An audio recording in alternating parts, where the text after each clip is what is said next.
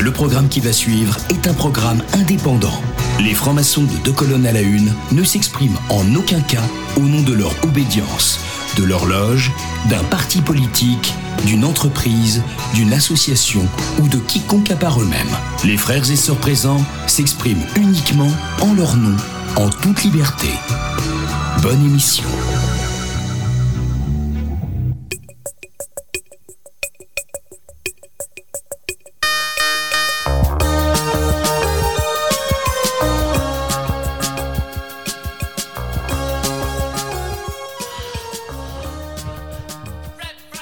Bonjour, vous êtes sur Radio Delta dans l'émission Deux colonnes à la une. Nous sommes de retour après une longue période due à la peste, au choléra, au Covid. Et nous revenons parce que je crois qu'on s'ennuie un peu sur Radio Delta. On vous manquait beaucoup. Et pour notre première émission de la rentrée, nous avons le plaisir de recevoir Xavier Pavie, qui est philosophe, mais qui a aussi une formation en management qui est directeur du centre Imagination à l'ESSEC, il nous en dira un peu plus, qui est chercheur associé à l'Institut de recherche de philosophie de Paris 10 Nanterre, et qui est directeur euh, de recherche à l'ESSEC. Donc.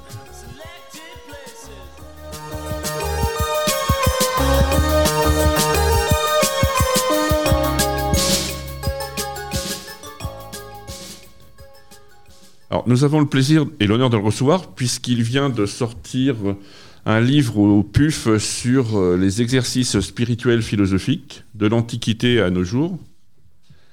Et donc, euh, est-ce que ces exercices ne sont pas des inspirateurs de la méthode franc-maçonne? Nous allons voir ça euh, tout à l'heure.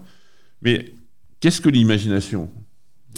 Bonjour et merci de, votre invitation. C'est un plaisir d'être avec, euh, vous aujourd'hui. Euh, le, Centre Imagination a pour but d'aider les étudiants, mais pas que les étudiants, à essayer de pousser les cadres de réflexion. Donc cet enjeu-là, il est important parce que nous avons, nous sommes une école de management et dans l'école de management, nous avons évidemment les, cours nécessaires au développement des organisations, quelles qu'elles soient, des organisations profitables, commerciales ou euh, non profitables, quelles qu'elles soient, philanthropiques, peu importe.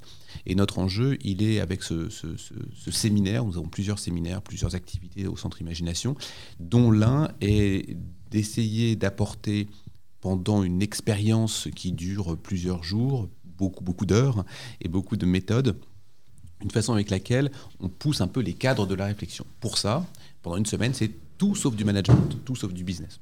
Donc on a eu euh, à la fois euh, Michel Serres qui est venu, ou Pierre Rabhi, je prends deux personnes qui ne sont plus de ce monde, euh, mais Pierre Rabhi, Michel Serres par exemple, et ça peut être Cédric Villani, ça peut être également des chocolatiers, de Pierre Marcolini à Patrick Roger, en passant par Étienne Klein, en passant par Jean-Louis Chrétien, en passant par des, fromagers, des viticulteurs, des vignerons. On a eu euh, la maison Roderer qui est venue, on a eu euh, de Champagne, euh, Champagne qui, sont, qui sont venus nous présenter pourquoi il y a la transformation, pourquoi il y a l'imagination dans le champagne, dans le fromage, dans le chocolat, dans les étoiles, dans la science, dans l'art, dans la philosophie, de Jacques Attali à André Comte-Sponville. Bref, un très grand nombre de personnalités sont venues. L'objectif, il, est d'avoir de l'inspiration. Et de l'inspiration, on a développé une méthode unique qui permet de, faire grandir l'imagination des étudiants, des participants. Et c'est ce qu'on fait au Centre Imagination. Donc, en gros, il y a une organisation extérieure et une organisation intérieure de soi, si je comprends bien. Le management et l'exercice spirituel philosophique. Oui, c'est une, une, bonne question. Nous sommes forcément euh, dans une situation où nous ne partons jamais de zéro. On, commence toujours forcément avec quelque chose, avec un bagage. Le bagage, il est euh, celui de nos parents, il est celui de notre environnement, il est celui euh, d'où nous sommes nés, l'endroit, etc. Néanmoins, il y a un certain moment de votre vie où poser la question euh, est-ce que je reprends les choses à ma, manière? Est-ce que je vais finalement couper le cordon, comme on dit de manière, euh, de manière parfois un peu dans le monde, dans le monde commun? Ou est-ce que l'on reste finalement avec euh, le bagage que l'on a vécu? C'est valable pour la croyance, c'est valable pour la religion. la plupart des personnes croyantes croient en la religion de leurs parents et croient en la religion dans laquelle ils sont nés. Néanmoins, ça peut pas vouloir dire qu'on peut effectivement couper le cordon et avoir autre chose. Vous savez, il y a des, chez les pythagoriciens, il y avait ce qu'on appelait la voie du, la voie du bivium. Le bivium, c'est représenté sous forme d'un Y. Et dans ce Y, vous avez la base, la base du Y, c'est ce qui est en bas. Et puis le Y se sépare en deux branches. Eh bien, vous avez une branche qui est la facilité. La facilité ne veut pas dire le travail, ne veut pas dire l'absence de travail, mais la facilité, c'est je suis chrétien, catholique par exemple, ou je suis musulman, peu importe. Eh bien, je vais suivre cette religion-là mes parents me disent que c'est plutôt pas mal de faire de bonnes études, de faire des maths, et eh bien je vais faire une classe prépa, et puis après je vais faire une école d'ingénieur, et puis en fait c'est un chemin facile. Ça ne veut pas dire qu'il n'y a pas de travail, mais c'est un chemin facile. Par contre, celui dont les parents vont effectivement dire bah, ce serait bien que tu pratiques la même religion, ce serait bien que tu fasses des mathématiques parce que tu es bon et que tu fasses une école d'ingénieur, mais non parce que moi je veux faire une école d'art, mais non parce que moi je veux faire autre chose de ma vie, on va prendre un autre chemin, l'autre embranchement du Y, et ça va être un chemin long, difficile, sinueux, va nous dire, va nous dire Pythagore. Et la difficulté, c'est qu'il n'est pas avec une vision claire. Si après une classe prépa, on sait très bien qu'on va être dans une école d'ingénieur, quelle qu'elle soit, elle peut être de Polytechnique à Centrale ou autre chose, quand on prend une autre voie, on n'en connaît pas la fin. Et c'est toute la difficulté parce que l'individu, par définition, est inconfortable avec l'incertain. Et donc cette voie longue, sinueuse, Pythagore dit, c'est celle qui te mène à la gloire et à la sagesse, mais évidemment, elle est pleine d'obstacles. Alors ça me fait penser à un autre ouvrage de Cicéron, de la République, Le Songe de Scipion, où justement on lui pose ce choix entre la gloire facile ou les vertus républicaines. Et euh, Mozart en a fait un opéra, d'ailleurs, Le Songe de Scipion, Scipion entre la fortune et la gloire. Oui, cette, euh, en fait, ce bivium-là, il est repris, je l'ai expliqué, parce que chez les pythagoriciens, ce sigle Y était à l'entrée à l'entrée du, temple, à l'entrée de, l'endroit dans lequel les, les, disciples venaient. Néanmoins, il a été repris pendant toute l'Antiquité, mais y compris la Renaissance. Et celui qui est le plus exprimé dans l'art, c'est Hercule. Hercule se retrouve au chemin entre est-ce que je vais vers les douze travaux à accomplir ou est-ce que je vais me reposer avec les nymphes Et on peut trouver un nombre considérable de maîtres qui ont exprimé cette dimension-là. Les calligraphes au Moyen Âge l'ont repris on a cette, ce, bivium, cette, cet, cet arc entre à la fois ce que je veux faire, la simplicité, la facilité, sans pour autant dire qu'il n'y a pas de travail, ou alors quelque chose qui est complexe. Bien, ben on va, avant d'aborder les thèmes sur la spiritualité, l'art, euh, le choix de l'existence, le choix d'exister, euh, qu'est-ce qu'une vie meilleure, euh, est-ce qu'il n'y a pas d'autres moyens, comme le bien-être, la psychanalyse? On va écouter Monsieur Intel, l'homme moderne, et c'est un hommage au cynique puisqu'il parle de chien. Deux colonnes à la une, ça masseur, ça rigole, mais pas que. Vous souhaitez communiquer avec l'émission, en général, ou un membre de l'équipe en particulier Rendez-vous sur la rubrique Nous contacter sur deltaradio.fr. Parler de choses insensées telles qu'il se pourrait bien qu'un jour on ait recours à des pilules pour faire l'amour, qu'il se pourrait qu'un matin le soleil décide de ne pas se lever, de rester bien caché la terre. La terre tournerait à l'envers, les hommes porteraient une muselière, votre chien, votre chien, une jolie chevalière, une montre à gousset de qualité première, des vêtements élégants et très chers. Ce serait l'homme moderne, l'homme moderne, l'homme de demain. Ce serait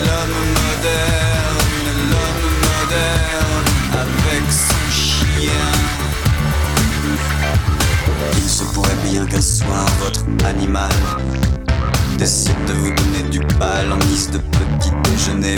Puis qu'il s'en déchiré sur le conseil de votre femme, les draps blancs du bonheur conjugal. Ce serait l'homme moderne, l'homme moderne,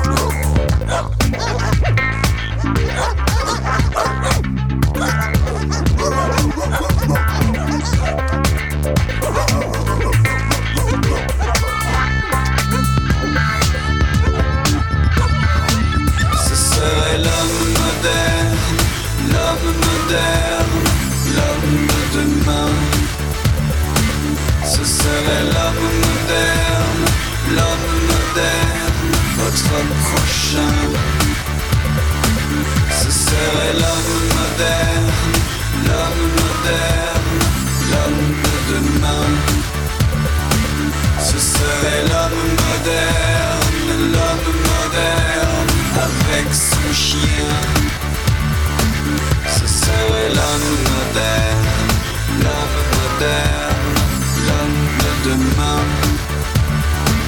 Ce serait l'homme moderne, l'homme moderne, votre prochain. Ce serait l'homme moderne, l'homme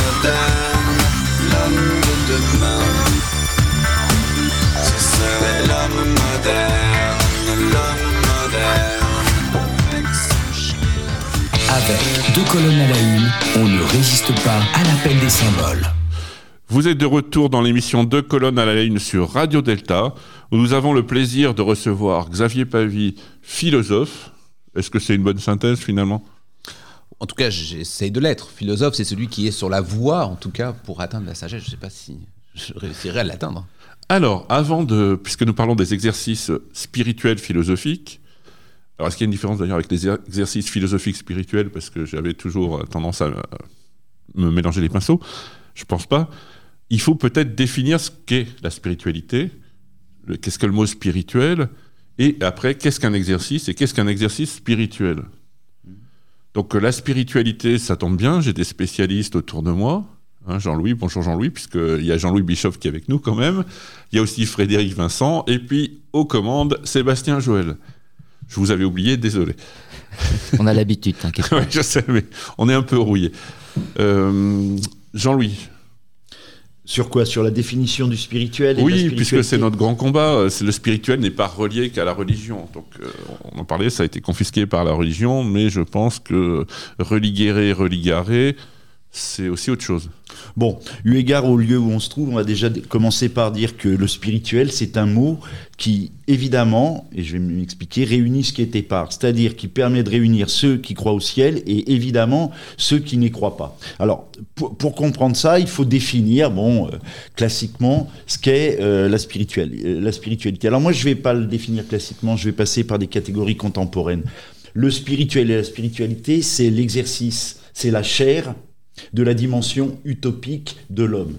Utopique, à topos. L'être, euh, il est toujours à venir. Pour, c'est-à-dire qu'il est capable, toujours et encore, l'homme, l'être vivant qu'est l'homme, de mettre des ailes à la matière. C'est-à-dire, pour, pour parler basiquement, du simple fait de se laver, il en a fait une salle de bain. Ça commence là. Le fait de sortir du déjà là. C'est-à-dire le fait d'interroger l'antécédence du sens. Le spirituel, c'est donc, au fond, une capacité de transcendance immanente qui nous permet de nous engager dans des grandes causes, qui nous permet de, euh, bah, faire saillir les possibles du réel. Alors, euh, le but, le but, en tout cas l'horizon de sens d'une telle définition, c'est, me semble-t-il, d'arriver à ce qui pourrait ressembler à une harmonie, Harmonsein, hein, tenir ensemble ce qui était part, entre l'être, le dire et le faire. Voilà. En gros, c'est euh, la chair de la dimension utopique de l'homme, dont le sens, c'est-à-dire la signification et la direction, consiste à trouver une harmonie existentielle enracinée dans le fait de penser sa vie et vivre sa pensée. Voilà. Si je devais euh, donner une définition théorique de l'exercice spirituel aujourd'hui, je prendrais celle du mouvement personnaliste, à savoir penser sa vie et vivre sa pensée. Dit globalement et très simple, globalement, ce serait ça. Frédéric, euh, un aspect philosophique ou psychanalytique d'ailleurs? Moi, j'ai j'ai souvent tendance aujourd'hui à, je dirais, à, à- vraiment associer le, spirituel à ce qu'est euh, l'inconscient collectif, hein, de comprendre aussi par, à travers le mot de, de Henri Corbin, le, monde imaginal. Donc, je, le vois effectivement comme un, un- sorte de réservoir d'images archétypiques qui permet, euh, qui constitue, à mon sens, euh, l'âme ou la personnalité humaine. hein. Donc, l'idée, effectivement, c'est d'aller chercher aussi la transcendance dans l'immanence. hein. Et euh, je pense que ça rejoint un peu euh, finalement les, anciennes écoles grecques, hein, que ce soit l'épicurisme ou même euh, les atomistes, hein, puisqu'ils sont assez, assez liés. L'idée que finalement le, cette transcendance, elle n'est pas forcément aller chercher dans un autre monde, dans un ailleurs, mais que ici-bas, eh bien, il y a quelque chose effectivement qui nous permet un accès à une, intériorité, ou en tout cas quelque chose qui est, qui est tourné quand même vers, vers soi-même. Hein. Pour moi, il y a l'idée quand même que euh, le spirituel, c'est euh, finalement nous, un accès à, soi. Donc en vous écoutant et avant de donner la parole à, Xavier, il le dit d'ailleurs dans son ouvrage, j'ai l'impression qu'en fait c'est une conversion vers quelque chose. Donc conversion, ça peut vouloir dire que c'est religieux ou pas? Disons que je suis toujours euh, très prudent sur la spiritualité en l'associant de manière, euh, pour la définition, l'associant ou en tout cas la mettant en perspective avec la question religieuse, pour la simple raison, c'est que si nous, notre objectif, ce qui est le mien avec mes, mes travaux, mon objectif, c'est d'apporter de la spiritualité contemporaine, l'exercice spirituel contemporain. Pour ça, je suis obligé d'en passer par la question du religieux. Pourquoi? Pour justement dissocier les deux. Autrement dit, pourquoi est-ce que nous ne parlons pas souvent de la question du spirituel? On n'en parle pas souvent parce qu'on a peur d'en parler, parce qu'il a été confisqué par la religion et qui est donc qui relève de l'intime. Ça relève de l'intime, je n'ose pas en parler, c'est la religion, donc je le garde pour moi. Et c'est bien la difficulté, c'est que nous avons justement besoin de la spiritualité. Vous avez raison, euh, évidemment, tous les deux, lorsque vous dites que la spiritualité, elle est... Euh, immanence et transcendance. Hein. On, parle parfois d'immanental, l'immanental, c'est-à-dire qu'ici et maintenant, mais dans un, dans un espace qui nous dépasse. Nous sommes forcément dotés d'une spiritualité. C'est d'ailleurs pour ça que les religions ont confisqué la spiritualité. Ils l'ont confisquée parce qu'ils se sont retrouvés avec une possibilité de réussir à penser par soi-même et à penser quelque chose qui ne conviendrait pas justement à la religion. Et donc, euh, si vous pensez différemment de la religion, un, vous devez demander l'autorisation euh, parce que vous allez être contre le dogme, et le dogme, euh, il va y avoir des certitudes. Et l'autre dimension qui est importante, c'est aussi d'avoir la, la capacité à peut-être provoquer des hérésies. Et donc là, vous ôtez le pouvoir, vous ôtez les croyances, vous ôtez l'impossibilité d'avoir la main mise sur les individus. Donc je commence toujours avec il y a une différence entre les deux, les deux existent. C'est-à-dire qu'il y a bien de la spiritualité aussi dans la religion. Toutefois, la différence majeure, c'est que une religion, une religion est forcément avec de la spiritualité. La spiritualité n'est pas toujours avec une religion. Et cette dimension-là, elle est fondamentale parce que ça veut signifier que nous avons donc, avec le spiritualus, un spiritualiste qui est l'esprit, qui est le vent, qui est quelque chose que nous avons et que chacun d'entre nous a par définition, la question et on va y venir euh, peut-être un peu plus tard, la question c'est, puisque j'ai cette base-là, un, je la nettoie des courants religieux, elle reste là à la base, qu'est-ce que maintenant j'en fais et comment je la travaille? Cette dimension-là, je l'apporte avec une question évidemment philosophique, non pas religieuse, et la philosophie va être la voie vers la sagesse. Donc cette dimension-là va être travaillée avec plusieurs types de courants stoïcien, épicurien, cynique, on peut peut-être y venir un peu plus tard, mais euh, c'est cette base fondamentale de la spiritualité qui existe. Elle peut être d'un côté ou de l'autre. Sur cette base, qu'est-ce que j'en fais? Mon travail est d'apporter de la philosophie à cette base spirituelle. Alors, juste avant de donner la parole à Jean-Louis, effectivement, vous le dites dans votre livre, d'ailleurs, c'est qu'au départ, notamment euh, au Moyen Âge, euh, la religion chrétienne se dit philosophique.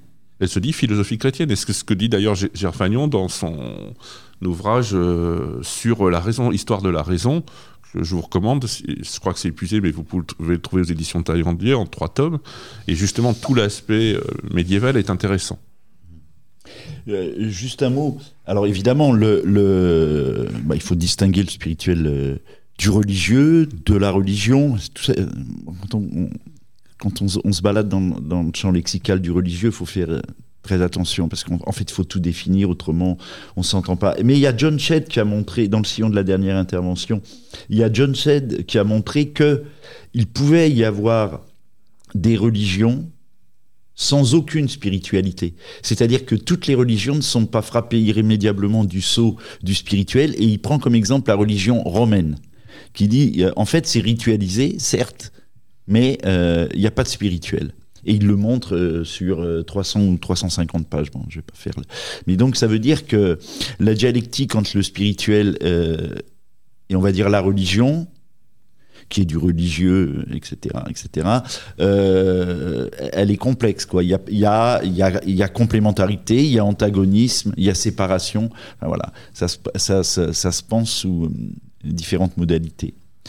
Il y a un commun, me semble-t-il, euh, dans, dans, tout ce qu'on a entendu, c'est on, on, est tous à peu près d'accord sur une définition très large de la transcendance la transcendance, c'est que la transcendance, comme dit Ricoeur, c'est d'abord et avant tout la sortie de soi. Reste maintenant à comprendre comment on sort de soi. Oui, je, partage votre avis sur le fait qu'il y ait effectivement des travaux qui ont cherché ça, euh, la question de la religion sans spiritualité. Euh, cette dimension est importante. Je, comme, comme, comme, certains peuvent dire sur le confucianisme ou le bouddhisme parfois, que ce n'est pas une religion, c'en est une, évidemment. ce, sont des, ce sont des religions, mais euh, c'est vrai que ça peut créer, créer débat sur ce, sur ce thème-là. La, la, base est en tout cas la même, c'est-à-dire qu'on sait qu'il y a de la spiritualité.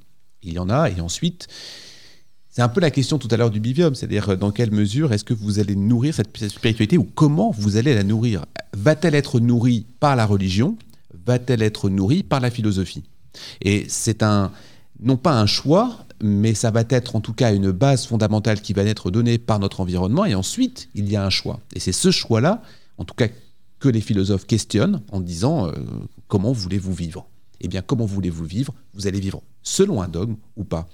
Cette dimension que vous apportez en disant euh, dans la religion, notamment avec les pères de l'Église et, au Moyen Âge, ils vont dire il y a la philosophie, les exercices spirituels, on va y rentrer peut-être dans le détail, mais les exercices spirituels vont être repris, on n'en a pas encore parlé, mais Ignace de Loyola va appeler évidemment les exercices spirituels. Et les exercices spirituels sont connus par le, par, le, par le commun des mortels, plutôt avec Loyola.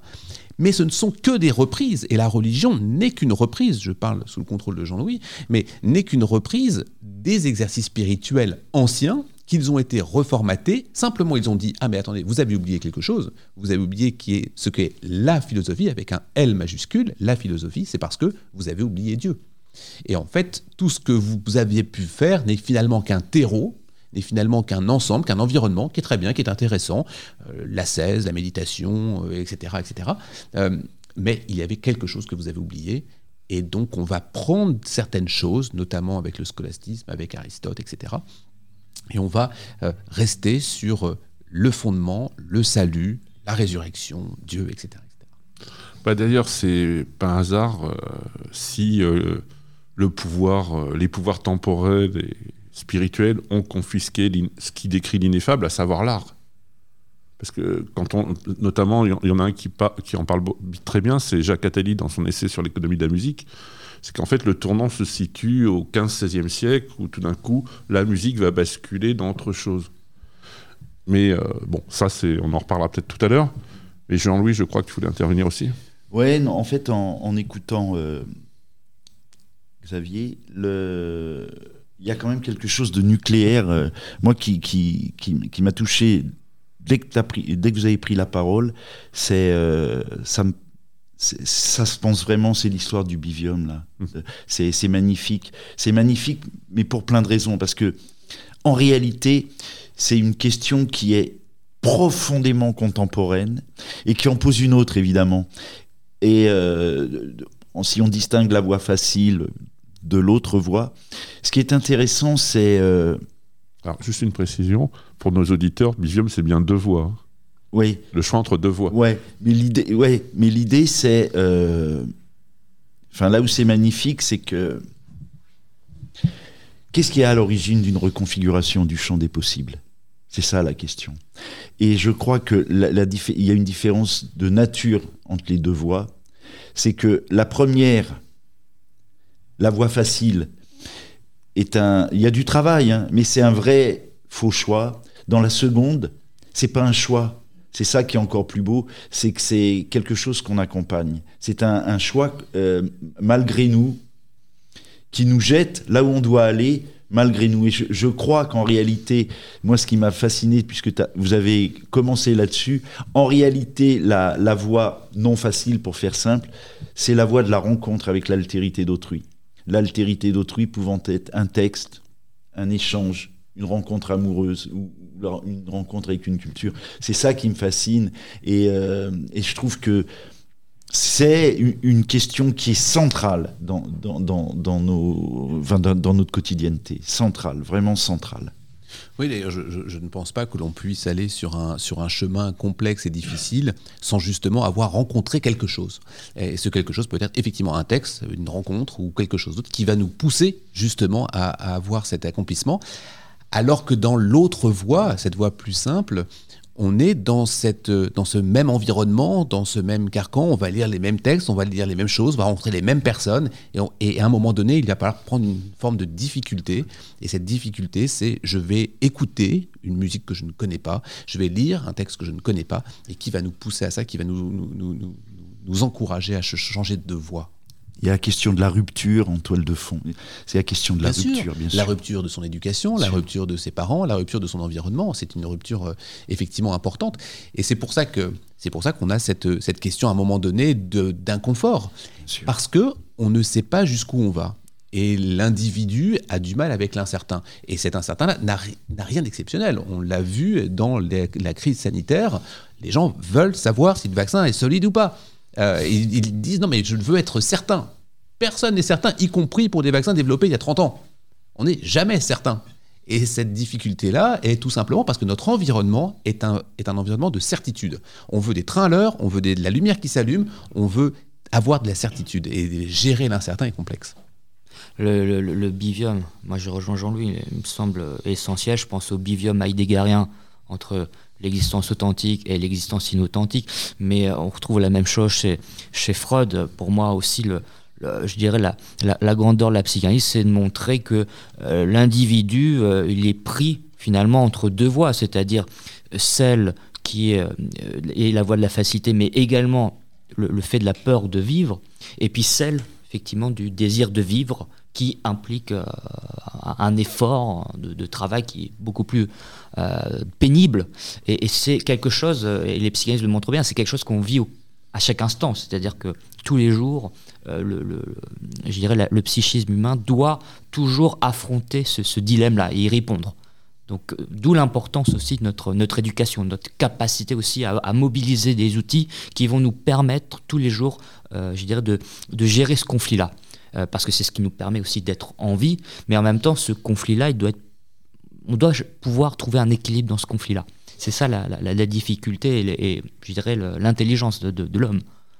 Alors moi j'ai une question, juste euh, Xavier, vous ne pouvez pas le savoir, mais euh, au moment de l'initiation, on nous dit de choisir entre le vice et la vertu. Donc est-ce que finalement le franc-maçon n'a pas qu'une seule voie? Parce que bivium en franc-maçonnerie, euh, comment vous le transposez en, allant vers le ternaire, c'est ça, c'est une temps la perche. Exactement, il y, a le trivium qui vient derrière. Voilà. bah oui. Bah oui. Et le bivium, c'est ce qui divise la raison de la transcendance, le 1 et le 3. Donc, euh, Tout à fait. Hein.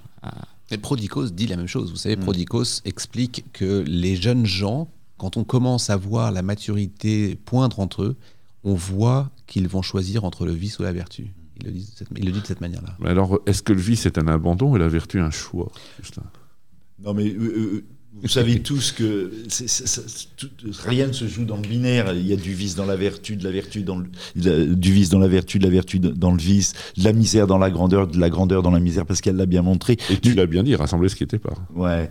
Et euh, ce que je voudrais dire là, c'est marrant ce que tu disais sur, euh, enfin, dans ta dernière intervention. Tu as employé l'expression peur de vivre.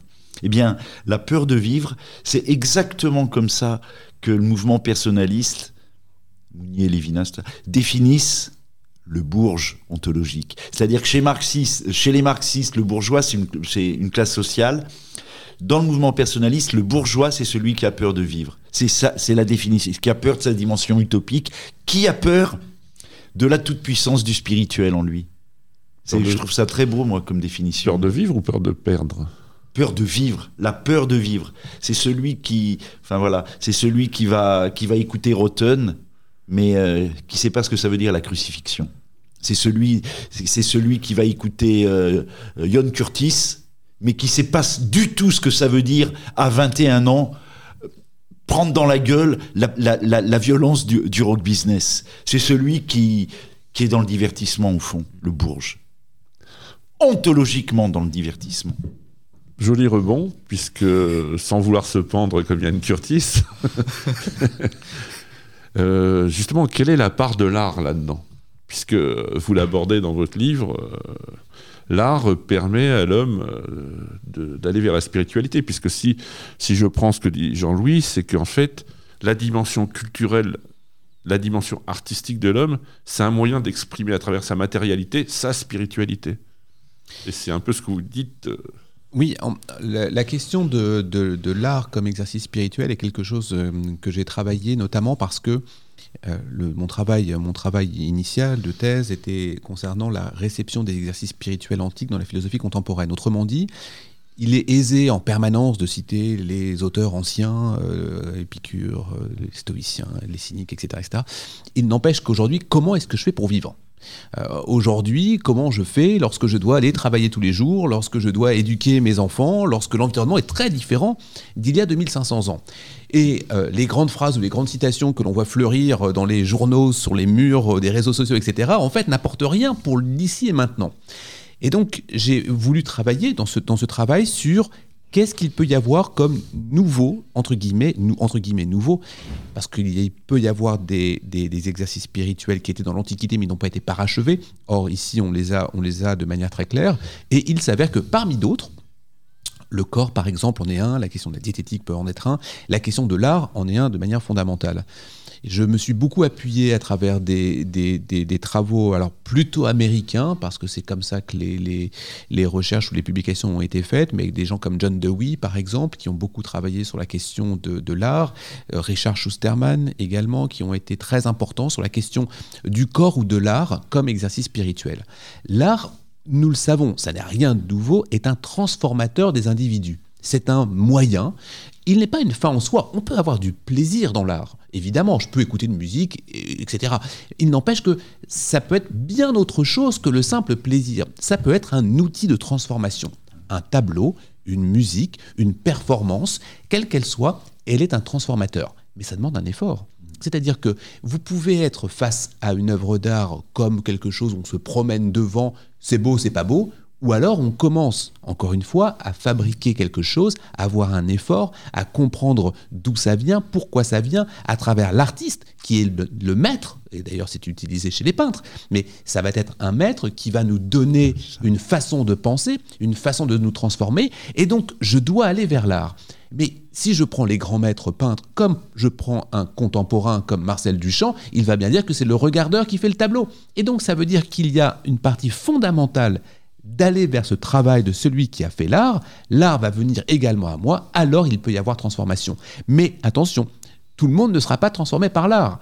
Parce qu'il y a un, élément fondamental dont on a à peine esquissé pour l'instant, c'est la notion d'exercice. Hmm.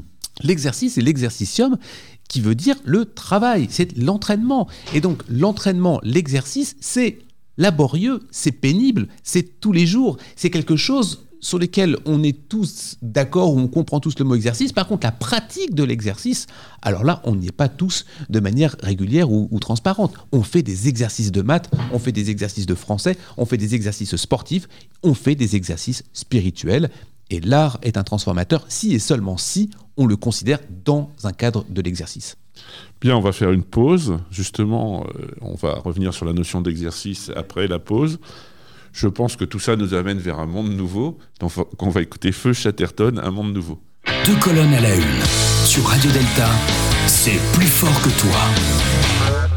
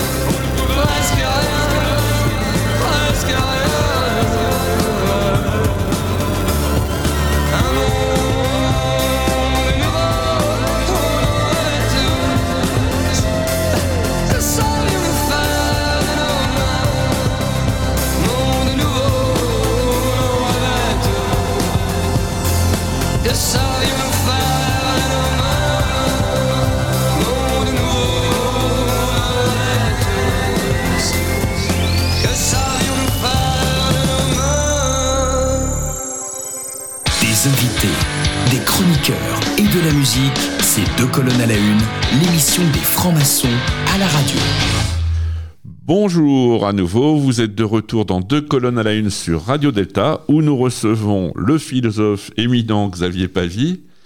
Et justement, on avait terminé sur euh, la notion d'exercice, il faut s'entraîner.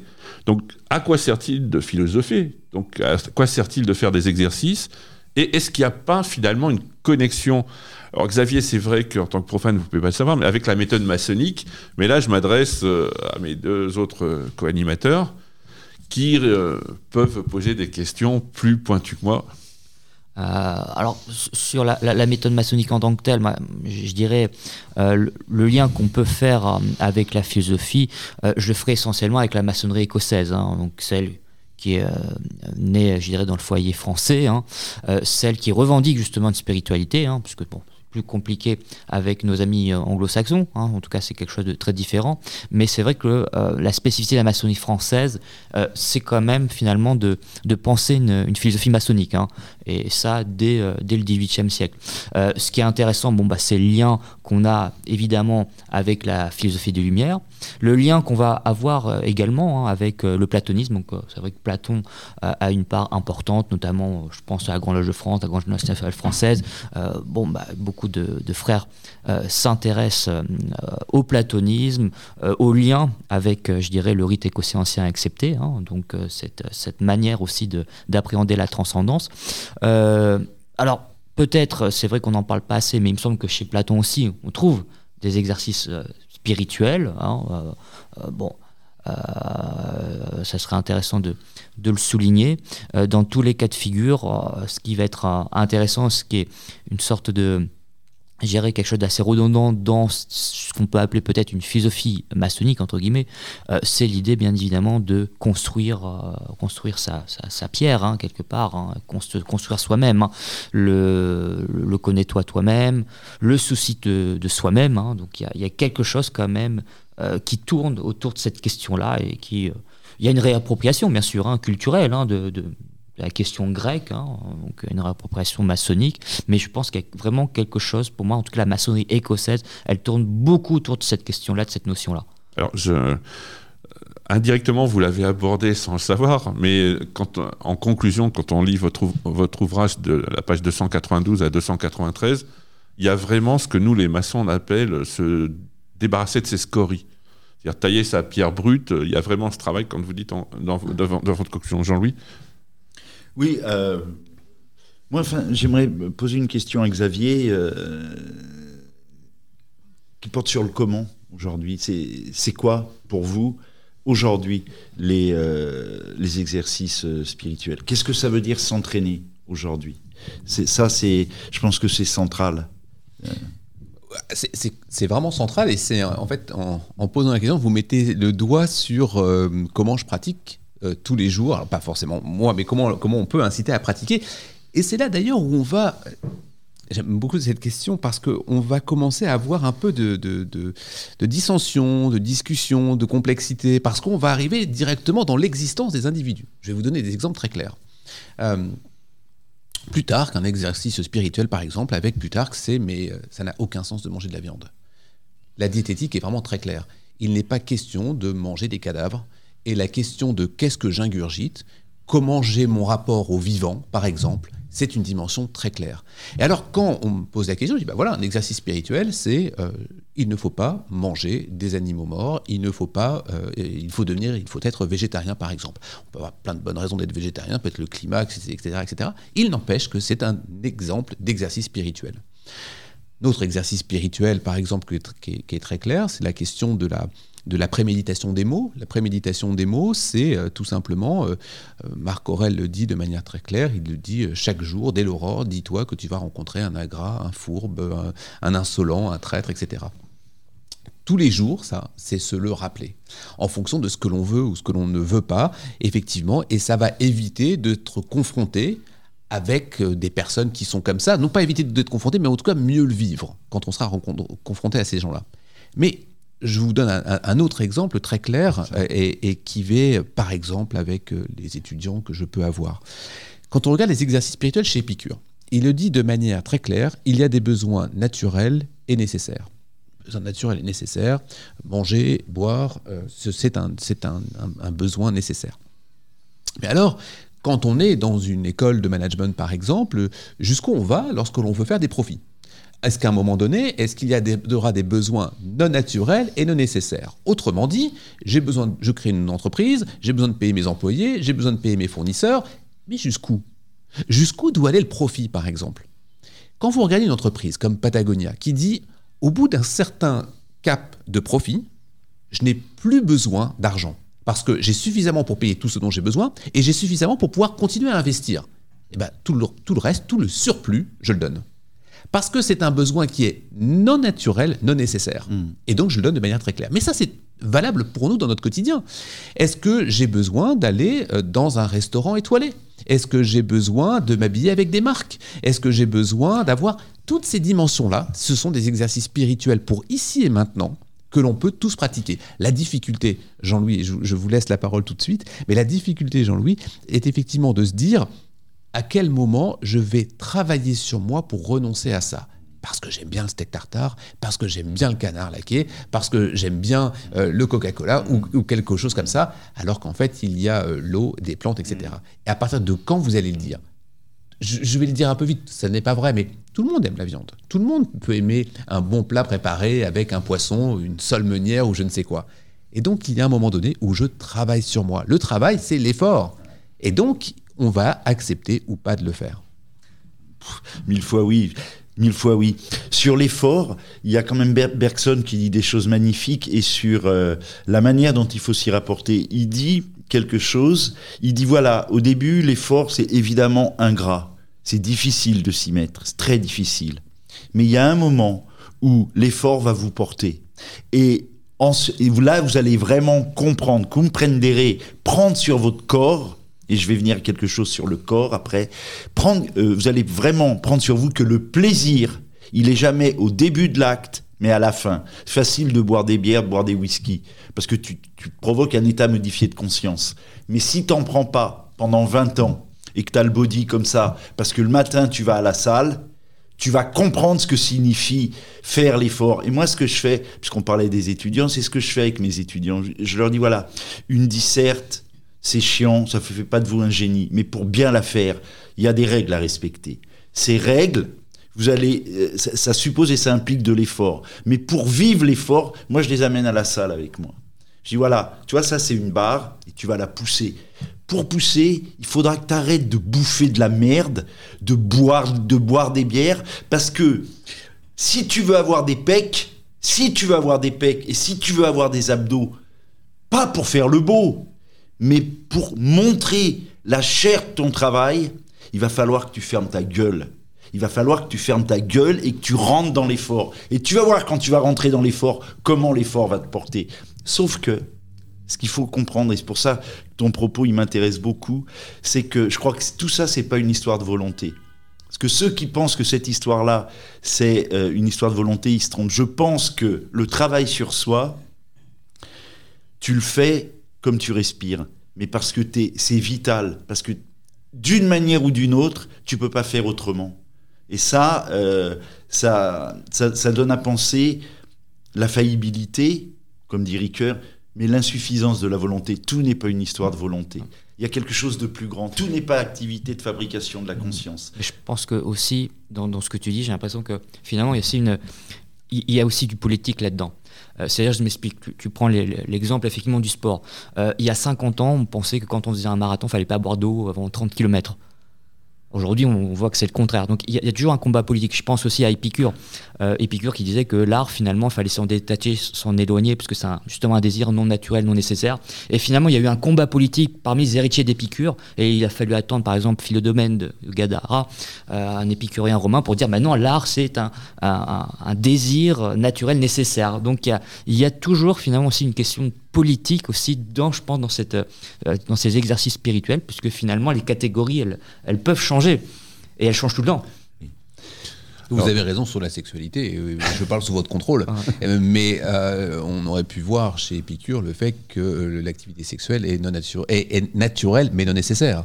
Or, euh, je parle sous votre contrôle, mais il semble que, au moins avec Freud, Voilà, on, a, on a compris que on a, on compris que effectivement c'était c'était probablement quelque chose de nécessaire, Euh, même si la, la- la- la psychanalyse a, a beaucoup beaucoup beaucoup repris. Euh, des, des exercices spirituels antiques avec Antiphon, etc. La façon d'analyser les rêves, la façon avec laquelle ils étaient payés aussi, c'est présent dans l'Antiquité. Alors moi, je vais relancer un peu le débat, parce que vous le dites d'ailleurs dans votre ouvrage, en- les philosophes, ils vivent en accord avec leurs principes. Sans ça, ils sont pas crédibles. Je synthétise.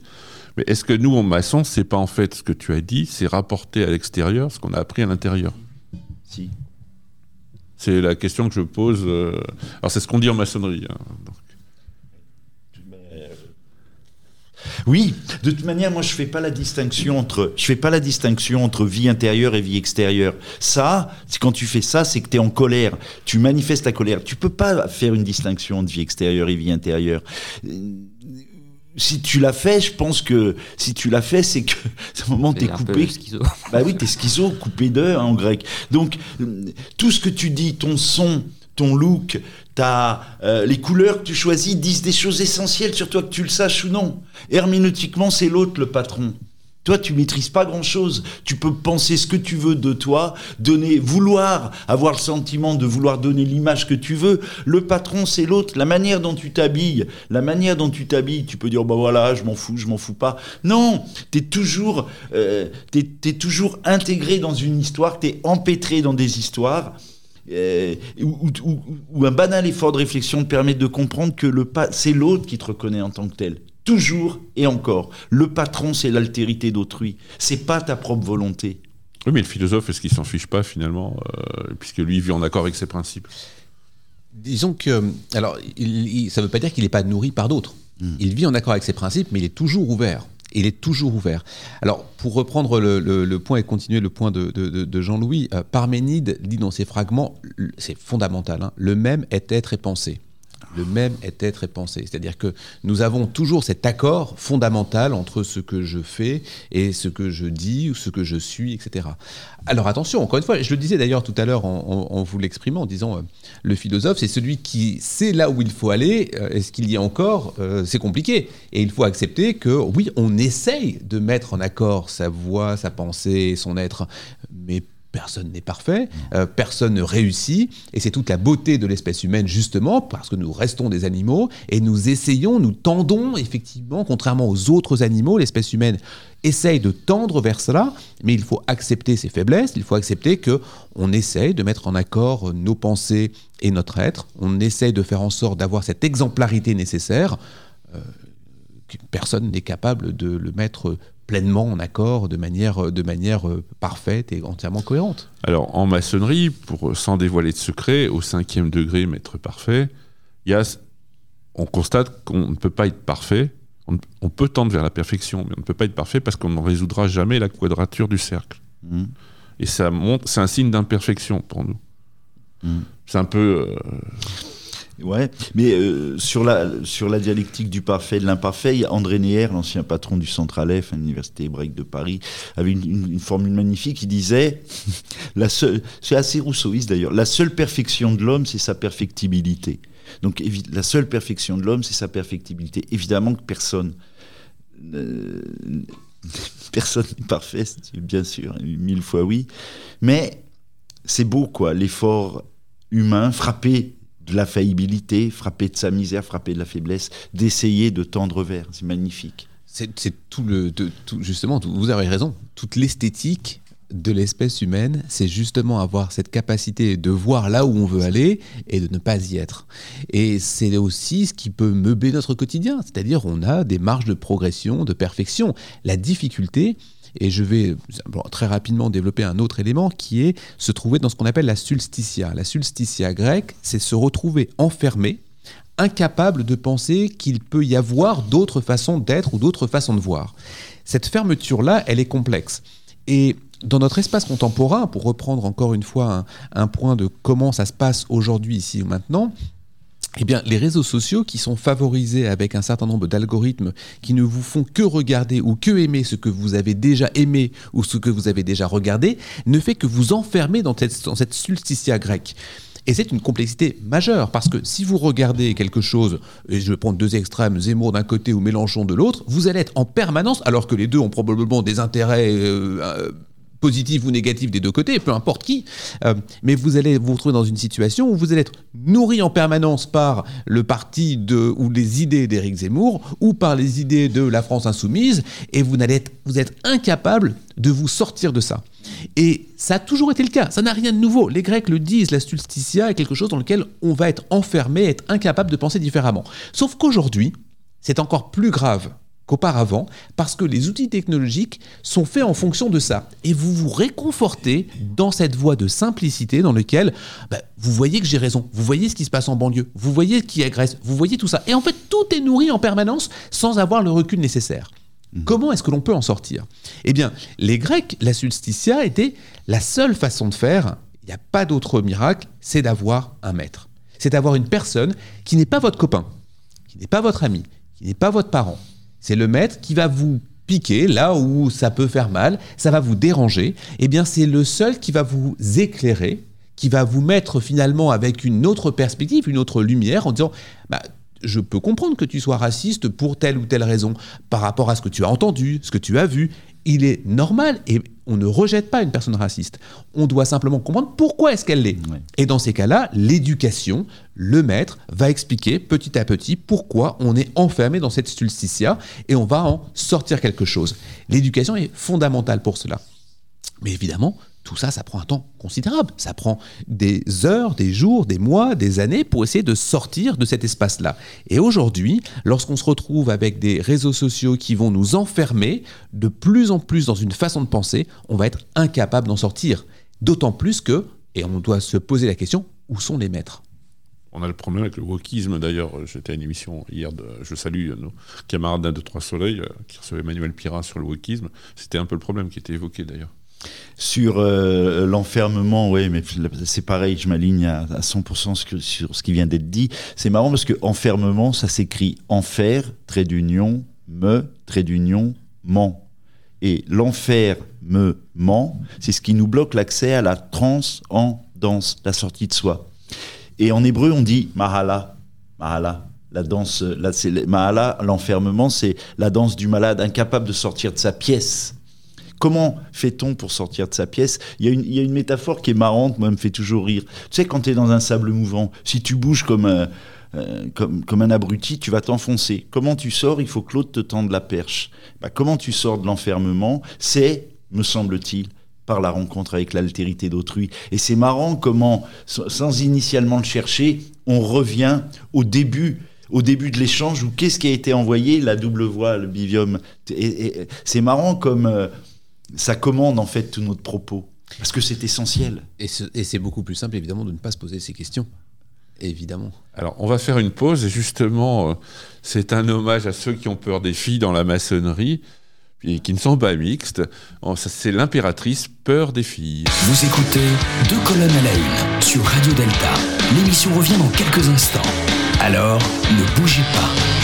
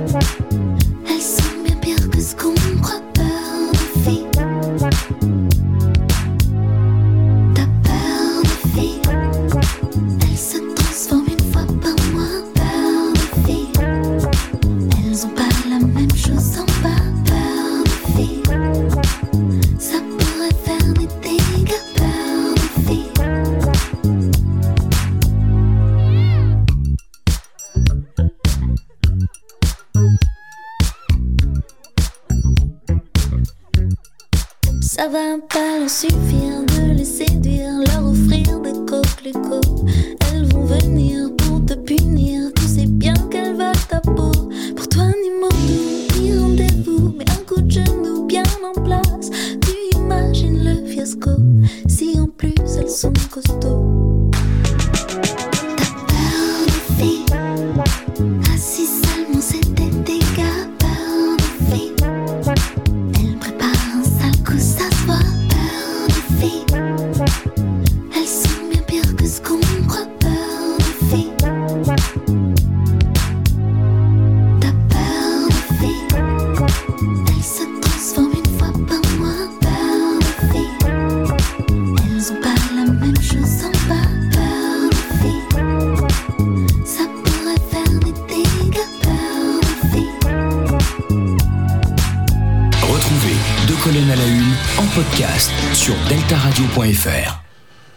Bonjour euh, à nouveau, vous êtes de retour sur Deux colonnes à la une sur Radio Delta où nous recevons Xavier Pavie.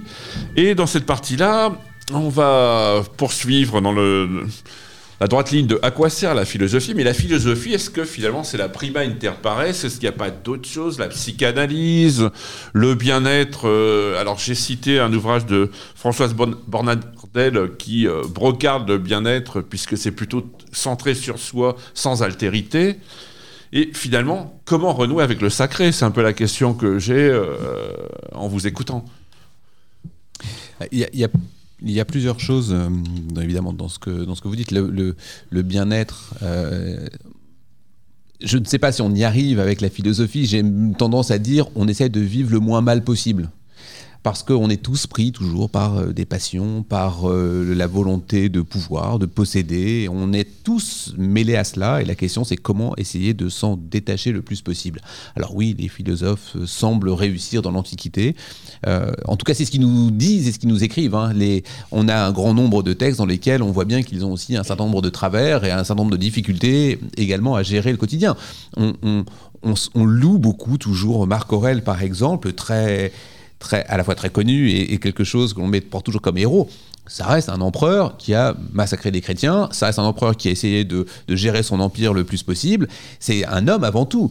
Euh, quand on regarde par exemple sa relation à la drogue, euh, c'est quelque chose d'extrêmement intéressant. Et c'est pas du tout une condamnation de ma part. C'est euh, voilà, quand on a le père qu'il a eu, par exemple, extrêmement fort, extrêmement puissant, il veut y ressembler. La façon de lui ressembler, c'est de dire comment est-ce que je peux, par exemple, essayer d'avoir autant de force. Et la, la que Galien va lui préparer est préférable à l'autre, sauf qu'on sait maintenant que dans la terriaque, il y avait euh, de l'opium et que l'opium lui permettait effectivement de se sentir ce grand homme possible. Est-ce qu'on pourrait presque aller, je, évidemment, ça pourrait faire hurler certains collègues en philosophie, mais a-t-il écrit sous influence de l'opium, Marc Aurèle, ses pensées? Et ce qui nous donne les pensées d'aujourd'hui, ben peut-être qu'effectivement, ce détachement est beaucoup plus simple si l'on prend de l'opium que si l'on n'en prend pas. Alors, au tempora homores, mais ça me fait penser à un autre livre sur euh, le Troisième Reich sous extase, où euh, justement euh, on, dit que tous les, les- l'Allemagne nazie était, peuplée de camés. Euh, mais euh, peut-être que le bien-être nous fait croire qu'en fait la philosophie a un seul but, ce qui, ce qui a fait gueuler Gerfagnon d'ailleurs dans un ouvrage, le bonheur. Alors c'est pas ça la philosophie, c'est peut-être justement ce que vous avez écrit, c'est de choisir d'exister, de choisir de vivre. Mm. Non? Oui, là, vous, notez le- le- le- la question du prendre soin de soi, par exemple, c'est c'est important euh, de regarder cette dimension-là. Il y a un mythe euh, philosophique qui est autour du connais-toi toi-même. Et ce connais-toi toi-même, en fait, n'existe pas dans la philosophie. Il est dans la mythologie, il est sur le temple de Delphes. On a le temple de enfin à Delphes, le temple d'Apollon, dans lequel il est marqué, en effet, euh, le connais-toi connais-toi toi-même. Et tu connaîtras l'univers des dieux. et, et- Et alors, mais c'est un conseil qui est donné pour les pèlerins qui viennent d'Athènes. C'est-à-dire que tu vas pas avoir beaucoup de temps pour poser ta question, donc réfléchis bien à la question pour laquelle tu vas poser et tu pourras le faire. C'est pas le principe philosophique majeur de connais-toi toi-même. Il y a une distorsion et on a l'impression que Socrate va parler du connais-toi toi-même et ce qui est la, la chose la plus importante, ce qui n'est pas vrai. La partie la plus importante, c'est ce qu'on appelle le gnosis qui veut dire prendre soin de soi. Et le prendre soin de soi est beaucoup plus important que les connais-toi toi-même. On a même un grand nombre de... Alors, tout ce que je viens de dire là, Desfradas, Rousseau, Foucault, etc., l'ont montré de manière très claire. Mais on a un philosophe comme Louis Lavelle, peu, peu connu, mais extrêmement, extrêmement pertinent, qui lui dit, mais connais-toi toi-même, ça n'existe pas et ça n'est même pas possible. Pendant que vous êtes en train de vous faire, comment voulez-vous vous connaître Hmm. ça n'est pas possible de vous connaître. Et donc le connais-toi toi-même, c'est quelque chose que l'on doit rejeter. On ne doit pas chercher à se connaître, quelque chose qui est totalement impossible à faire. Il dit même, Louis Laveille, les autres vous connaissent mieux que vous-même. Les autres vous connaissent mieux que vous-même parce qu'ils regardent vos actions, ils regardent comment vous agissez, donc comment vous, vous vous projetez dans une image que vous voudriez être, mais qui n'est pas forcément vous. Montaigne Donc, la Boétie, que vous le dites. vous Bien, dites. bien sûr, Montaigne, la Boétie, dans lequel l'un et l'autre vont se connaître mieux que eux-mêmes. Et cette différence euh, fondamentale avec le prendre soin de soi est très claire parce que prendre soin de soi et prendre soin des autres va être l'élément fondamental. Si je commence à prendre soin de moi-même en philosophie, je vais pouvoir commencer à regarder comment je vais me nourrir, comment je vais agir, comment je vais me comporter. Évidemment, ce n'est pas euh, mettre de la crème sur soi, c'est comment évidemment travailler sur soi, ce que, ce que Kant va évidemment aussi euh, mentionner beaucoup plus tard. Et sur la, sur la déconstruction du connais-toi toi-même, on peut, on peut l'étendre à, à l'idéal très contemporain et très, et très heideggerienne de l'authenticité. L'homme authentique, il peut pas exister. C'est un mythe. L'homme authentique, L'homme véritable L'homme authentique, c'est- celui qui se connaîtrait parfaitement. Si, si se connaître parfaitement est un leurre, être dans l'authenticité absolue, c'en est un autre. D'ailleurs, là-dessus, et je parle sous ton contrôle, moi, euh, je, je suis pas spécialiste de Lacan, mais il y a un truc qui, qui disait qui me, par- qui me parlait assez, c'est euh, je ne suis pas là où je pense et je pense là où je ne suis pas. C'est, c'est, ça, c'est, ça, dit bien que aussi que l'idéal d'authenticité, c'est un mythe très contemporain, mais qu'il faut que déconstruire, ou alors, ou alors utiliser, ou alors utiliser pour inviter, notamment par exemple les étudiants, à comprendre que le moi ne se construit que sous l'emprise de l'autre. Hein, que sous l'effet de l'autre, que grâce à l'autre. C'est grâce à l'autre qu'on construit son moi. Donc, euh, si on, le prend comme ça, euh, cheminer vers ce que tu es, ce que tu as à être, et si ça, t'appelles ça l'authenticité, alors on peut l'accepter. Puis un deuxième point aussi, euh, ce qui était pour répondre à la question initiale, c'est la question du sacré. C'est pareil, il faut, il faut, il faut, il faut tenter une définition, une, définition qui qui ne veut pas être enfermante, mais moi je pense que le sacré, c'est l'expérience affective et effective de quelque chose qui nous dépasse d'une manière infiniment infinie, mais qui en même temps nous touche intimement. Ça tient ensemble l'intime de l'intime et l'infiniment dépassant. Je crois qu'un chemin de vie philosophique qui n'est pas incompatible avec, euh, une croyance religieuse peut, peut et doit peut-être, et peut et doit peut-être être frappé du sceau du sacré, peut-être. Peut, en tout cas. Doit, je sais pas, mais peut. Euh, alors c'est c'est délicat parce que c'est vrai que ça fait vraiment débat, hein, surtout euh, dans la communauté psychanalytique. hein. Euh, clairement, chez les Freudiens et Lacaniens, bon, bah, cette idée qu'on peut pas y accéder. hein. Les Jungiens, en plus, Mais on ne par parle pas des contre- Jungiens. Par contre, chez les Jungiens, euh, c'est c'est un peu le pari inverse. C'est-à-dire que Jung, et notamment dans, sa biographie ou dans, son, dans le livre rouge, hein, puisque bah, il prétend justement avoir eu accès à, à ce soi, ce, ce moi profond. Euh, donc il, prétend que c'est possible. En même temps, il prétend que finalement, il y a très peu d'hommes qui arrivent. Il dit que finalement, la plupart des, des hommes peuvent pas y parvenir. C'est impossible. Il y a une impossibilité. Parce qu'on on, on frise la folie. C'est ce que dit Jung. C'est-à-dire que pendant des années, il est devenu quasiment psy- psychotique. Mais il dit que voilà, il en est revenu et il en a fait ce livre majeur, hein, à la fois le livre rouge et ma vie de Jung. Et, euh, et c'est vrai que c'est assez incroyable. Il y a un autre psychanalyste américain qui est un petit peu moins connu, c'est James Hillman. Donc c'est un post-jungien. Et lui, il essaie aussi de, euh, voilà, de montrer que c'est c'est possible. Et il dit, bah voilà, certains hommes, ils sont exceptionnels, ils ont un statut à part parce qu'ils ont réussi à aller jusque-là. Donc il prend le nom de grands, des, des grands initiés, on va dire, Grand, ouais. qui ont été justement capables d'aller à cette sagesse et cette euh, con- connaissance de soi-même. Mais moi, ce que, là, j'ai une question à te poser, Fred. C'est euh, moi, ce que je voulais dire, c'est que l'expérience affective et effective du sacré, elle se déploie sous le mode de la tension vers. C'est une tension vers. C'est un chemin vers la terre promise intérieure. Mm. En gros. De toute façon, c'est dans le transfert, hein, Voilà. ce que nous on appelle le transfert, mais c'est l'altérité, etc. C'est-à-dire, Voilà. c'est à travers l'autre que je vais me rencontrer. Mais ce chemin à travers, euh, enfin, ces chemins vers la terre promise, et Moïse, il la voit jamais. hein. Il la voit jamais. mais il marche vers. Bon. Et euh, Comme les musiciens, vers le bruit, ils marchent vers le bruit. Ouais. Ouais. Et euh, c'est ça. hein. Si le, si le, le connais-toi toi-même peut être déconstruit, c'est précisément que la tension vers, elle est fatalement frappée du saut de l'inachevé. Nous sommes fondamentalement des aides de l'inachèvement. Fondamentalement.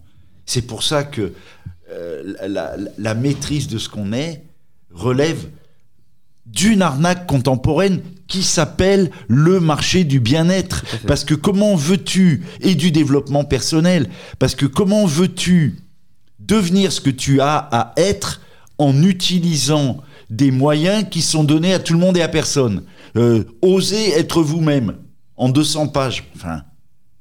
C'est un développement, comme, euh, le dit... euh, il y, a des, travaux, c'est un développement impersonnel. C'est ce que dit Françoise Bornardet dans son livre. hein, Oui, on comprend bien qu'il y, a des- marchés qui peuvent vous proposer en 200 pages de vous connaître vous-même ou être dépasser ça. On peut, comprendre la volonté de ceux qui le font d'un point de vue commercial, on peut comprendre ceux qui veulent l'acheter parce que ça semble facile. Euh, La réalité, malheureusement, elle est, elle est pas là. Et elle est beaucoup plus complexe. Euh, L'homme authentique dont vous parlez est intéressant. On l'a évidemment avec Nietzsche, avec euh, Zarathustra, avec effectivement le, surhomme. Et on voit bien cette volonté évidemment d'accéder.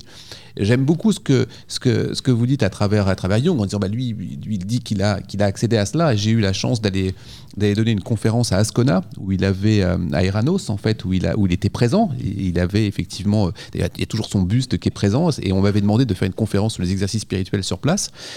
Et j'avais beaucoup lu ce qui s'était passé. C'est un endroit utopique, un endroit utopique où il y a des communautés qui se sont créées à cet endroit-là, où il y a eu des, choses absolument extraordinaires, euh, un vrai lieu utopique tel qu'il s'est constitué à cet endroit-là. Et Jung, avec d'autres, ont constitué une école, une sorte d'école de, euh, on appelle ça, aujourd'hui un think tank euh, à, cet- endroit-là. Et j'y suis allé pour donner une conférence.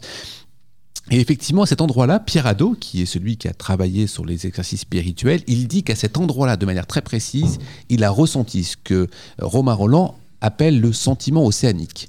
C'est-à-dire que ce sentiment extraordinaire, à un moment donné, de plénitude. Et donc, pour revenir à Jung, je crois qu'en effet, il est possible d'atteindre cela, ce qu'on appelle parfois un apax existentiel, c'est-à-dire ressentir ce, ce moment, je vais le dire euh, évidemment avec, euh, avec un clin d'œil, mais euh, ce moment divin, ce moment dans lequel on va euh, effectivement sentir cette, ce, sentiment, ce sentiment océanique. Néanmoins, ça n'est pas pour cela qu'on a atteint l'homme authentique, ou c'est pas pour ça qu'on a atteint le, le surhomme nietzschéen. On est simplement dans un moment qui, nous, ici et maintenant, on arrive quand même à sentir cet élément-là, même si on n'est pas encore complètement euh, accompli. Alors en maçonnerie, on reprend ce que disaient les Hébreux, ils ne parlent pas d'homme authentique, ils parlent de l'Emrek ou de Hémet, l'homme véritable. Ouais, ouais. Bon. Et je, pour, pour faire juste un, un petit aparté, euh, je vous conseille de lire le livre rouge avec les dessins. L'édition avec les dessins de Jung, pas l'édition expurgée sans les dessins, qui vaut beaucoup moins cher d'ailleurs. Complètement. mais, voilà. Complètement, les dessins sont que- extraordinaires. Parce que juste pour finir là-dessus, parce que ce que dit Jung, et ça qui m'a frappé, il dit que finalement, cette connaissance de soi, eh bien, ça passe aussi par une connaissance d'image. Parce que lui, il met vraiment un point d'or sur l'image, et donc tu as raison. C'est-à-dire que le livre rouge, il y a le verbe, mais il y a l'image, parce que c'est Jung qui a dessiné, c'est lui qui a, qui a peint ces fresques. Et c'est ce que dit Jung, il dit que l'image, c'est le reflet de l'âme. Ouais. Ça, quand il dit ça dans ce, ce livre-là, euh, c'est vraiment vertigineux, parce que effectivement, ceux qui arrivent à, je pense, à un certain niveau, un certain pax, eh bien, il y a cette révélation de l'image de soi. Ça l'est, et euh, il y a quand même quelque chose qui, là aussi qui est, qui est très important à penser, c'est que souvent il est dit que, en fait, ton existence, c'est-à-dire cette carrière temporelle qui se déplie en deux points, la naissance et la mort, elle est commandée par la première image que tu as vue. Et la première image que tu as vue, tu es d'accord Et la première image que tu as vue, pour certains, c'est souvent, enfin, moi c'est mon cas, euh, le, la couverture d'un livre. Je me rappelle comme c'était hier Ou d'un disque. Ou d'un disque, bien sûr, évidemment, évidemment. Et, euh, et ça, c'est décisif. Et le, le- le travail d'élaboration de l'intelligence, de voilà, ça, ça passe aussi par la remémoration des images que. ouais, Alors, pour terminer cette partie, euh, avant de faire la pause musicale, j'ai moi j'ai une question à vous poser. Finalement, au lieu de parler de perfection, etc., est-ce que c'est pas une recherche de l'harmonie, d'une douce harmonie? D'être en harmonie avec le monde, avec le cosmos. Notamment, c'est ce que Platon dit pour la musique. Elle est en Mm. harmonie avec la cité, avec l'âme. J'aime l'expression de, de Nicolas Ducuse, hein, la coescendenza oppositum, donc je dirais plutôt à harmonie des contraires. hein. c'est cette idée-là plutôt. ouais. Si je, je- Oui, c'est c'est chercher l'harmonie avec ce qui ne se rencontre pas. Euh, C'est-à-dire, c'est accepter justement, ce n'est pas la- le sentiment de plénitude où tout va bien pour moi. C'est au contraire accepter aussi ce qui ne convient pas et accepter cet ensemble-là qui peut effectivement faire cette harmonie. Mais l'harmonie, telle qu'elle est utilisée dans le langage commun, elle est vers quelque chose où je suis dans le bonheur, le plaisir et tout est harmonieux. Ce n'est pas ça l'harmonie. L'harmonie est justement la différence et vivre avec ces différences, avec la complexité euh, qui peut nous être apportée. Alors il y a quelque chose qui a été dit aussi qui est intéressant, et euh, là c'est un message que je fais aux apprentis, c'est qu'en fait on a justifié le silence de l'apprenti aussi, puisque l'écoute est importante. L'écoute en fait c'est la découverte de l'altérité, si je vous suis bien. Donc il y a bien de l'altérité au premier degré, contrairement à ce qu'on dit. Il y a même que ça. Il y a, euh, au Ah oui, mais degré. on te dit oh là là, ouh là là, pas d'altérité, c'est au second degré. Ah non, euh, il y a même que ça. D'ailleurs, euh, euh, l'apprenti, je te rappelle quand même que en hébreu, ozen, izun, oreille, équilibre. hein. L'hébreu 2500 ans avait découvert que avait euh, que l'oreille était le centre névralgique de l'équilibre. À quoi on demande Qu'est-ce qu'on demande à l'apprenti De cheminer vers et dans son équilibre? Et comment euh, on lui demande Et là, on fait le, le- le lien avec ce qu'on disait précédemment en faisant un effort. Parce que au quotidien, euh, au quotidien, euh, on, on a, de cesse euh, de l'ouvrir. Et donc, la fermer, être dans le silence, c'est un effort. D'ailleurs, euh, euh, silence en hébreu, c'est ma, ma, dame, sans, ma, o. Dans le silence, quand tu fermes ta gueule, tu vas, quand même que tu le veuilles ou non, suer sang et eau. Alors, à un moment, tu vas rentrer dans la joie. Mais d'abord, tu vas poser un effort. Et ensuite, l'effort va te porter. Donc, euh, moi, je pense profondément qu'au premier degré, l'altérité, elle est présente totalement. Érotiquement, on ne dit pas noir sur blanc, euh, euh, mais si la personne sait écouter, il, il va comprendre qu'elle est omniprésente, la notion d'altérité. Bah, c'est ce qu'Annick de dit, c'est que l'ermite, il est tellement dans le silence, il se replie tellement en lui-même qu'en fait, il découvre l'altérité comme ça.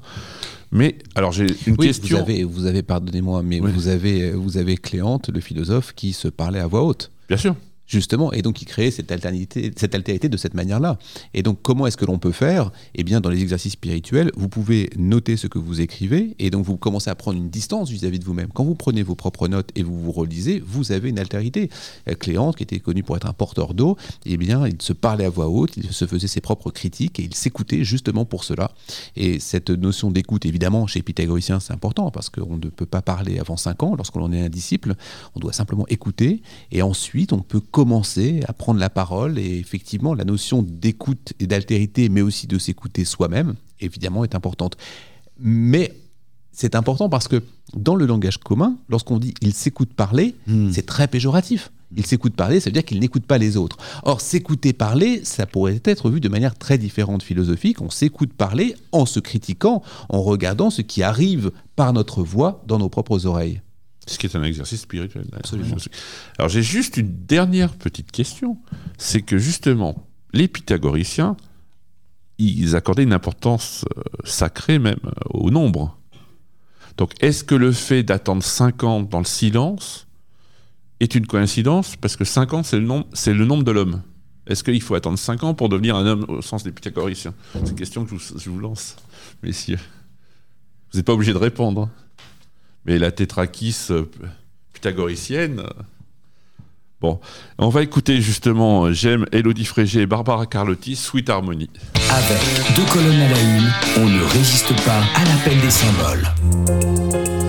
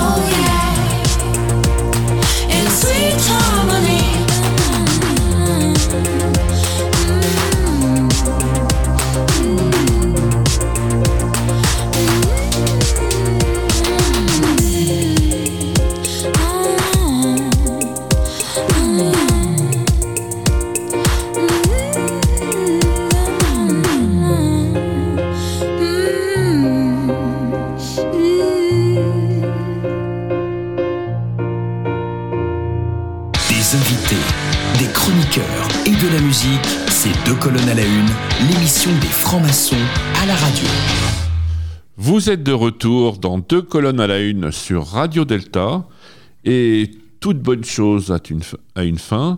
Donc on va, c'est le moment de conclure.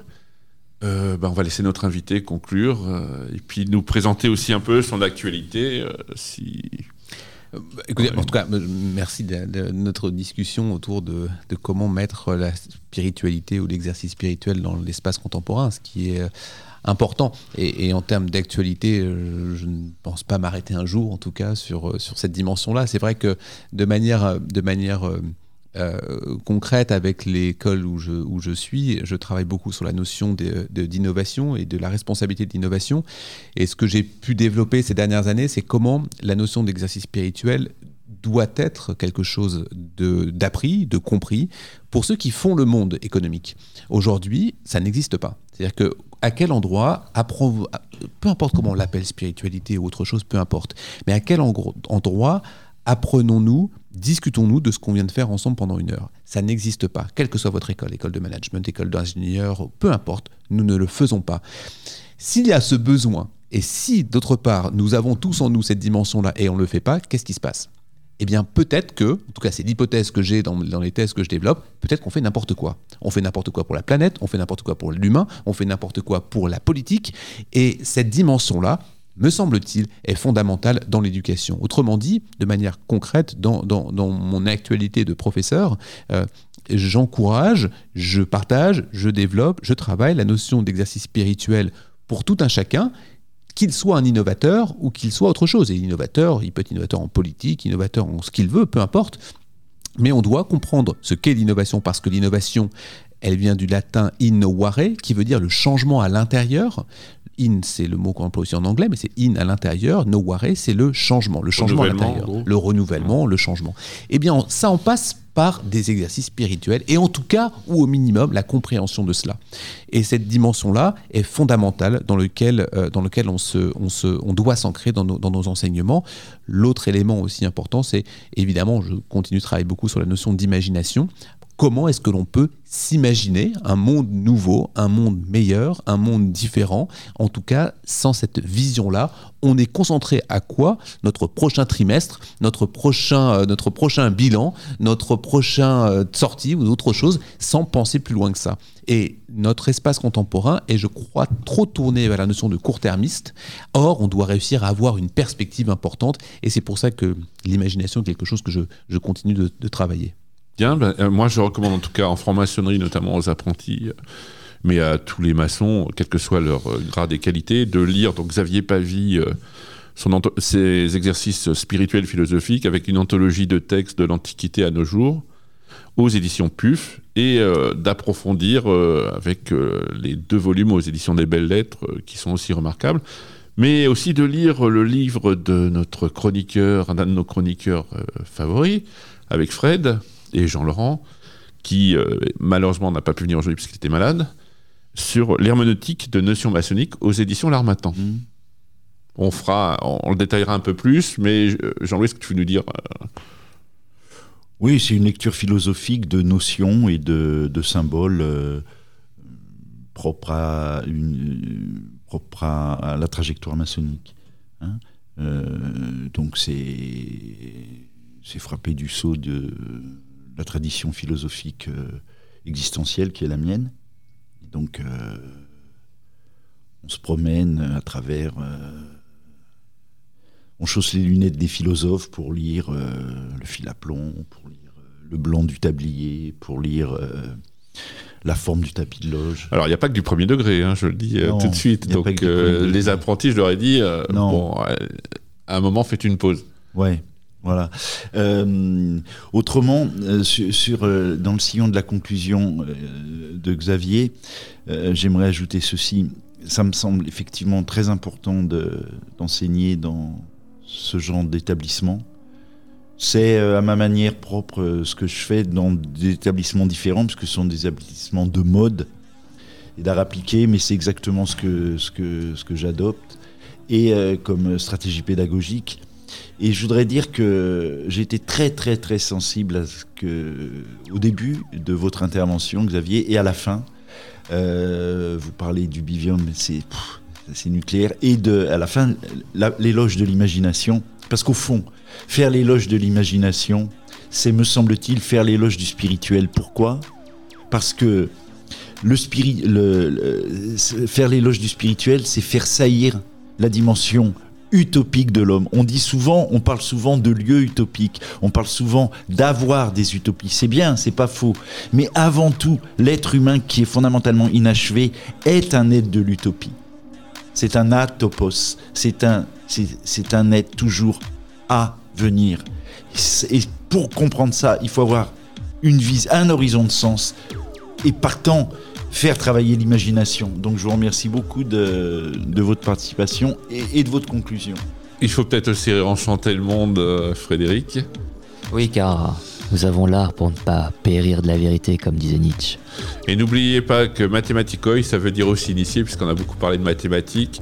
Vous étiez donc dans l'émission De colonne à la une sur Radio Delta. Et à la prochaine Deux colonnes à la une en podcast sur deltaradio.fr.